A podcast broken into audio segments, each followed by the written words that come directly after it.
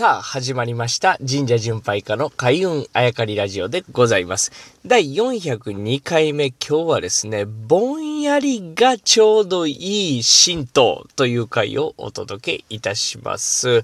まあ、これどういうことかというとですね、昨日までもずっとですね、神様のイメージ、えー、いるものじゃなくて宿るものだというところからですね、形は愚か、まあ、存在というところまで突き詰めて、えー、いった話をお届けしておりました。まあ、そんな中でですね、一つ出てきたキーワードとしては、ニックネームですね。まあ、あだ名に近いもの。あ、まあ、あだ名ではない、ニックネームみたいなものが、えー、神様の名前そのままになっていると、いうことでしたね。一見難しい神様、日本の神様の名前ですね。何々何々の見事とかですね。ほにゃらら、ほにゃらららららの見事とか。で、漢字で書くと余計読めないというかね、そんな難しい名前がたくさんあるんですけれども、実は紐解いていくと、ニックネームに近い。だから、佐々木優太という神様というより、あの、例文ですよ。佐々木優太という名前の神様よりもですね、なんかよく喋る人とかですね、神社たくさん巡った人、みたいな、あことで書かれている。これがですね、昔の言葉すぎて難しく見えて神様のど名前やと思ってしまうわけですけれども、実はニックネーム、力が強い人とかね、えー、まあ、ノリとあげる人とか、えー、綺麗な水みたいな人とかね、えー、そういう透き通った水みたいな人、こう人というとちょっと語弊があるんですが、まあそういったあ呼び名であると。だから神様の名前というのはですね、あまり難しく捉えることなく、ニックネームと捉えていった方が、まあいろいろ読み解きやすいんじゃないかというお話をさせていただいたんですけれども、さらに、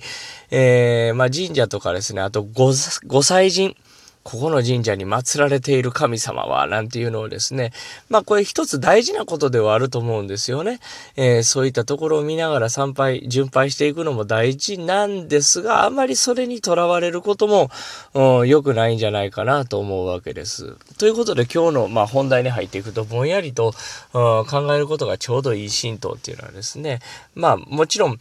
あの誤解を恐れず言っているわけですけれども、例えばですね、えー、筑波山という山がありまして、そこはこう、あの、てっぺんが、てっぺんというか角みたいに2つあるわけですね。頂上みたいなところが。まあ、両方同じ高さではないので、どちらかがまあ、学術的には頂上ということになってるんですけれども、あの、まあ、特徴的な山の形をしてるんで、その片方にですね、えー、イザナギが、え宿っていてですね、で、その片方にイザナミが宿っていると。で、ご祭神としてもですね、イザナギ、イザナミとして、まあ、祀られているわけですが、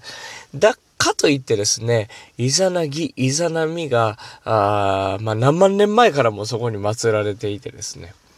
えそして、えー、イザナギ、イザナミが、あ例えば、あヤマトとかのですね、えー、古事記日本書紀に書かれている神様が遠く離れた筑波にもですね、えー、祀られているということで、えー、相当昔からこの両者につながりがあった。まあ、まあ、つながりがなかったわけではないんですが、そういうふうにこう、考えすぎるのも良くないということです。これどういうことかというと、イザナギ、イザナミがニックネームやったらどうするっていう話なんですね。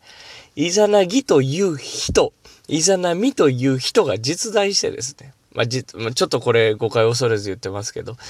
えー、その人そのまんま、まあ、その神様そのまんまをですね、えー、一寸の狂いなく、同一人物として、えー、ヤマトでも全国どこでも、そして筑波山でも昔から祀られていたというふうに捉えることは、まあ、決してないんじゃないかなと思うわけです。まあ、神社の方によっても考え方が違うんで、これは一つね、佐々木優太の考え方として捉えていただきたいんですが、あまあ、さらにどういうことかというと、ことを突き詰めていくかというとですね、イザナギ、イザナミという名前で取るより、ぼんやりとどう取るか。これニックネームと取るならば、夫婦と取った方がいいですね。夫婦の旦那さん側というニックネーム。イザナギ。夫婦の女の人側、イザナミというニックネームと捉えてみてはどうかということですね。これやっぱりつくばにはつくばの古代から信仰された神様がきっといたであろうと。まあこれつくばの神社関係者の方にもお話伺ってるので、こういうことが言えるんですけど、きっとそうだったでしょうと。で、まあ昔からですね、その二つの、あの、頂上があるように見える山にですね、旦那さんと奥さんが祀られていて、昔はまあもしかしたら違う名前だったかもしれない。まあ、違う名前だっただろうと。それがまあ時代がですね、えー、今に近づくどこにつれてどこかのタイミングで、まあ、夫婦ってことは、あ日本書紀古事記、はたまたま日本の中心、当時中心であった奈良の方ではイザナギイザナミなんだな。ということはここもイザナギイザナミだ。というふうに決まっていった。おおよそ全国のいろんな神社でですね、たくさんの神様がいるにも、宿るにもかかわらずですね、大体同じような名前、日本書紀古事記に出てくる神様の名前に、まあちょっと誤解を恐れず言うと統一されてるのはそういうことなんですね。だからかなりぼんやりでいいと思うんですね。ここがイザナギやからイザナミやから、どうだこうだと難しく考えていくよりかは、イザナギイザナミって何？ニックネームで言うと夫婦の神さんやな。ということは、これ夫婦の神さんやねんな。それがイザナギであろうが、イザナミであろうが、古代筑波の人たちが信仰した何とかという神であろうが、まあ今はあ忘れ去られているかもしれませんが、なん、なん、なんでもいいわけですね。ぼんやりと考えてここが、夫婦の神様だ